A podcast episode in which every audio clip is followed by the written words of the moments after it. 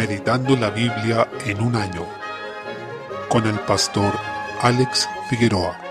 Día 8, mes 4. Deuteronomio capítulo 32. Desde el versículo 28 continúa el cántico de Moisés que comenzó al principio de este capítulo, que el Señor dejó como constancia, pues él sabía que el pueblo de Israel, una vez que entrara en la tierra prometida, se iba a desviar de sus caminos y abandonaría e invalidaría el pacto que él hizo con ellos. Por tanto, este cántico tiene como propósito recordarles quién es Dios, ese que los salvó y que los ha acompañado y guiado a lo largo de todo este desierto, haciendo por ellos esta magnífica obra. Se les acusa de ser una nación sin entendimiento que no comprende realmente la salvación que recibieron ni el fin que espera a quienes se apartan del Señor. Tampoco reconoce las obras que él hizo en medio de ellos, llevándolos a victorias que eran imposibles. Esto considerando que eran un pueblo nómada que se enfrentó a ciudades fortificadas como eran las de la zona. Por ello, el Señor les hace esta acusación que sigue siendo algo común a medida que avanza la historia de este pueblo. Con posterioridad, en Oseas 4.6 dice que el pueblo pereció por falta de conocimiento, por lo que se puede apreciar que esto no mejora con los años. Aquí se hace referencia al conocimiento de Dios y de su palabra, porque implica una relación con Dios y una búsqueda diligente de su voluntad revelada en la Escritura. Dios les recuerda que Él es incomparable, que no hay Dios ni refugio como Él. Esto es reconocido incluso por sus enemigos, como vemos en el versículo 31, pues ellos saben que Dios da la victoria a este pueblo. Del mismo modo, el Señor les recuerda que a Él pertenece la venganza y la retribución, en el versículo 35, tal como luego se cita en Romanos 12, 19. Mía es la venganza, yo pagaré, dice el Señor. En consecuencia, Él también juzgará a su pueblo, pues lo abandonaron y volverían a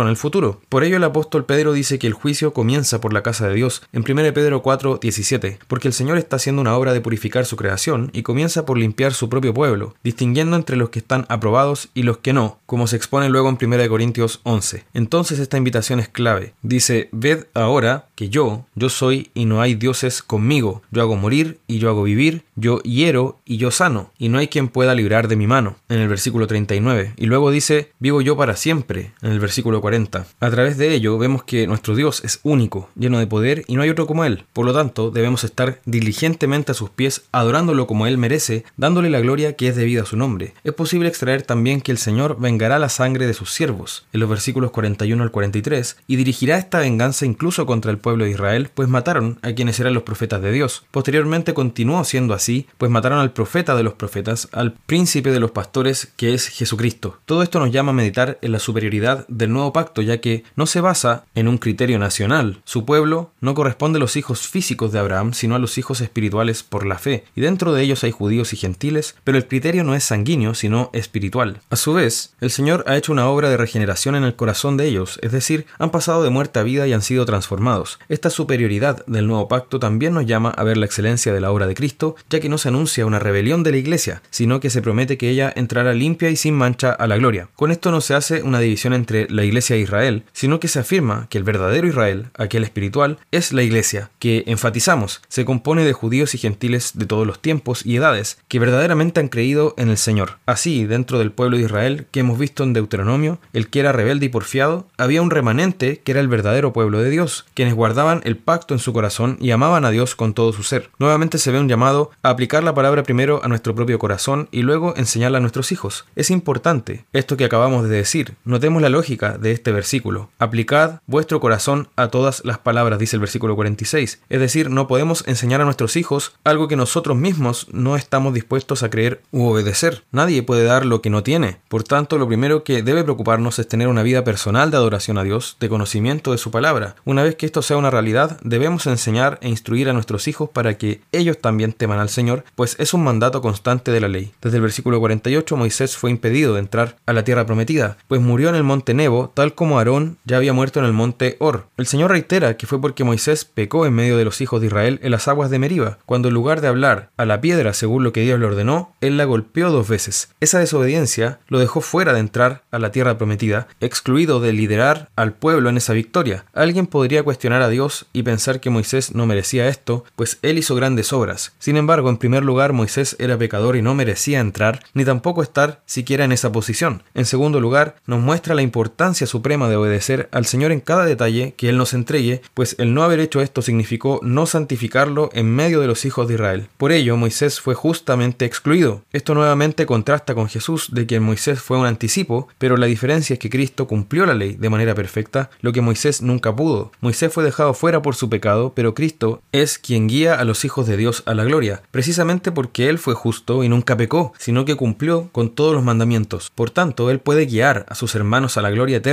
que es la verdadera tierra prometida, a los cielos nuevos y tierra nueva. Salmo 78, desde el versículo 56, luego de haber expuesto sobre la misericordia y el cuidado de Dios hacia este pueblo, el salmista lo sigue acusando de infidelidad y rebelión, aunque han pasado siglos después de Moisés. Asaf relata cómo ocurrió lo que el Señor anunciaba que iba a suceder, la apostasía y rebelión del pueblo. Aquí continúa diciendo que ellos tentaron y enojaron al Dios Altísimo, que no guardaron sus testimonios, que se rebelaron y lo provocaron a ira. Desde el versículo 59, ante ello Dios reaccionó tal como anunció que lo iba a hacer, indignándose ante la rebelión que ellos mostraron. Por eso también entregó a su pueblo los castigos que antes había advertido. Así es posible ver la fidelidad de Dios no solo en sus promesas de gracia, sino también en sus promesas de juicio. En consecuencia debemos tener sumo cuidado, ya que hemos recibido esta salvación tan grande como dice Hebreos 2.3, confirmada sobre promesas superiores a las precedentes, es decir, conocemos su revelación y cumplimiento, mientras que ellos solamente la vieron anunciada mediante sombras y tipos. Por lo tanto, nosotros con razón debemos reverenciar al Señor que nos ha salvado, viviendo una vida digna del llamamiento que Él nos ha hecho. Proverbios 12, versículo 24. Se aprecia un nuevo contraste entre los diligentes y los negligentes. Los primeros estarán en puestos de liderazgo, pues dice que señorearán, mientras que la negligencia será tributaria, es decir, que tendrá que dar a otros tributo o impuestos. La negligencia, en último término, nos va a llevar a mayores trabajos y penurias para conseguir lo que necesitamos. Recordemos que la tierra fue maldita, haciéndonos difícil el trabajo, porque dice que nos producirá espinos y cardos hasta el día en que volvamos a ella al morir, en Génesis 3, 18 al 19. Sin embargo, el negligente, queriendo ahorrarse un trabajo para hoy, tendrá que dar un trabajo mucho más amplio el día de mañana para poder comer. Esto nos enseña que debemos huir de la negligencia y procurar con todo nuestro corazón la diligencia, porque eso es lo que refleja el carácter de Dios, tal como cuando Cristo dijo, mi Padre hasta ahora trabaja y yo trabajo, en Juan 5, 17. Lucas capítulo 12. Desde el versículo 35 se expresan amonestaciones bastante fuertes a estar vigilantes y alertas. Dice, estén ceñidos vuestros lomos y vuestras lámparas encendidas, en el versículo 35. ¿Qué quiere decir ceñir los lomos? Ellos ocupaban unas vestiduras que no eran ajustadas al cuerpo, por lo que eran muy incómodas cuando debían correr o ejecutar alguna acción de trabajo físico o ir a la guerra. Para todos esos esfuerzos, ellos debían ceñir sus lomos, es decir, ajustarse la ropa al cuerpo para permitir un mayor movimiento. De hecho, tenían que ponerse la ropa entre las piernas de una manera que permitiera correr, porque de otra forma era muy incómodo y les estorbaba. Entonces esto nos llama a estar dispuestos al trabajo y a la guerra, preparados para la acción en todo momento, en actitud de constante alerta y sobriedad, es decir, estar en dominio de nuestros sentidos, no adormecidos. Asimismo, que nuestras lámparas estén encendidas significa que tengamos el aceite para cuando sea necesario usar la luz y así contemos con el suministro necesario y no se nos apague en medio de lo que tenemos que hacer, como ocurrió con las vírgenes insensatas de la parábola de Mateo 25. Eso significa estar en comunión constante con el Señor, estar preparados espiritualmente y listos, tal como este siervo espera a su Señor que regrese de las bodas, para que cuando Él llegue le abra la puerta enseguida. Este siervo no será encontrado de una manera imprevista, no va a estar en un relajo que le impida abrir de inmediato, donde tenga que hacer esperar a su Señor, sino que le va a poder responder en el acto. En consecuencia, dice, bienaventurados aquellos siervos a los cuales su Señor cuando venga halle velando, en el versículo 37. A quien encuentre así, el mismo Señor será quien lo hará sentarse y vendrá a servirle, es decir, Él va a actuar como su siervo. Estas son promesas maravillosas, pero también una gran advertencia. Por tanto, no nos relajemos, pues no hay relajo espiritual sin ruina. No podemos tomarnos vacaciones espirituales porque estamos en una guerra sin cuartel. Podemos tomarnos vacaciones de nuestros trabajos seculares y tareas cotidianas, desde luego, pero espiritualmente no existen estas pausas. Si bajamos la guardia, en términos espirituales, habrá consecuencias terribles. Luego, cuando dice, y aunque venga la segunda vigilia y aunque venga la tercera vigilia, si los hallare así, bienaventurados son aquellos siervos. En el versículo 38 debemos entender que la noche se dividía en tres o cuatro vigilias. Esto ubica su retorno al final de la noche, es decir, aunque él viniese a las 4 o 5 de la mañana, aún así sus siervos deberían estar listos. En consecuencia, debemos tomar en serio estas palabras que el Señor Jesús nos está diciendo de su propia boca. Se compara también esto a cuando una casa es asaltada. Desde luego, el padre de esa casa se prepararía si es que supiera que será asaltado, pero nunca hemos visto un ladrón que anuncie su robo, sino que debemos estar listos con medidas y precauciones ya adoptadas, pues se dice en el versículo 40, vosotros pues también estad preparados porque porque a la hora que no penséis, el Hijo del Hombre vendrá. Al respecto, Arcis Sproul daba el ejemplo de un profesor del seminario que preguntaba a sus estudiantes, ¿cuántos creen que Cristo va a venir hoy mismo? Ninguno levantaba la mano, incluso probablemente alguno se reía, pero el profesor les respondía, a la hora que no penséis. Debemos por tanto estar preparados. Desde el versículo 41, Cristo continúa con la imagen del siervo que se relaja, ahora en la parábola del siervo infiel, quien se confía viendo que su señor tarda en venir, por lo que comienza a golpear a los criados y a las criadas, a comer, beber y a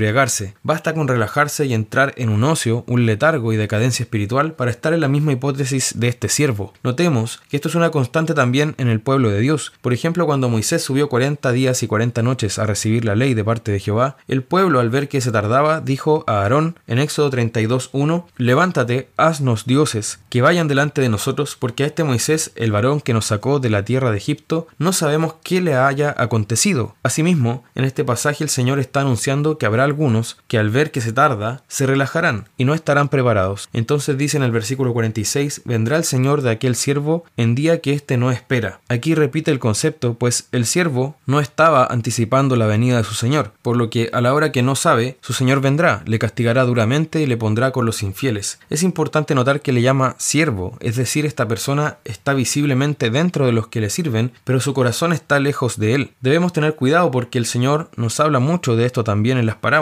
Es un concepto transversal. Así, hay algunos que estarán visiblemente dentro de la iglesia, pero en sus corazones no forman parte de ella. Por lo tanto, el destino de esos no es con los redimidos, sino con los impíos e infieles, que es donde su corazón siempre estuvo. Aquellos que conocieron la voluntad de Dios y no se prepararon, están en peor posición que aquellos que nunca la conocieron, porque serán castigados más duramente. Se nos va a pedir cuenta de nuestro conocimiento, de los sermones y de las enseñanzas que hemos escuchado. Por ello es importante preguntarse qué estamos haciendo con esas enseñanzas y exhortaciones, qué estamos haciendo con la palabra que hemos leído en nuestras casas, pues de toda palabra se nos pedirá cuenta. Desde el versículo 49 Jesús aclara que ha venido a causar divisiones y no paz. En una misma familia algunos creerán en Él y otros no. Aunque estén unidos por la sangre, se encontrarán divididos espiritualmente porque hay algunos que odian al Señor y otros que lo aman. Por supuesto el Señor no es el culpable de la división, sino aquellos que no lo aman y se mantienen rebeldes a su voluntad. Esa es la realidad de la tierra. No podemos quitar ese tropiezo ni pretender que nuestros familiares incrédulos nos seguirán viendo con los mismos ojos si seguimos a Cristo, por más que lo queramos. Muchos se van a enojar con nosotros y nos acusarán de traidores porque nos apartamos de la tradición de la familia o de la visión de nuestra casa. Nos van a tratar de fanáticos o de gente implacable. Ellos se cuestionarán por qué no aceptamos su estilo de vida pecaminoso si ellos son felices así. En fin, todas estas cosas vamos a vivir por amar a nuestro Señor. Ante eso, también debemos buscar comportarnos con mansedumbre y sabiduría, recordando que la lengua del justo es medicina, como vimos en Proverbios 12, 18. Sin embargo, eso no implica cobardía. No la confundamos con humildad. Mantengámonos fieles y pidiendo al Señor que nos ayude a dar testimonio con determinación, valentía, prudencia y humildad. Recordemos que la familia verdadera es la de la fe, según Gálatas 6:10. Jesús dijo que su madre y sus hermanos son los que oyen la palabra y la hacen, en Lucas 8:21. Por tanto, también ahí debemos refugiarnos. Quienes pierdan a sus padres, hermanos, esposas o hijos por causa de Cristo, busquen amparo en la iglesia. Ahí encontraremos padres, madres, hermanos e hijos espirituales. Desde el versículo 54, el Señor nos llama a distinguir las señales de los tiempos. Cuando vemos cierto tipo de nubes, sabemos que va a llover. También cuando vemos flores en los árboles o que las hojas están cayendo, sabemos que llegó la primavera o el otoño. Del mismo modo, al ver las señales que el Señor ha anticipado, sepamos distinguir los tiempos y su gobierno en el mundo, cómo Él va cumpliendo sus promesas y la manera en que debemos estar preparados. Usa la figura de los que van al juicio, señalando que lo mejor es llegar a la conciliación antes que al litigio. En otras palabras, antes del juicio final debemos estar en paz con nuestro Señor. Así que estemos preparados y roguemos al Señor que nos ayude a ser diligentes en esto.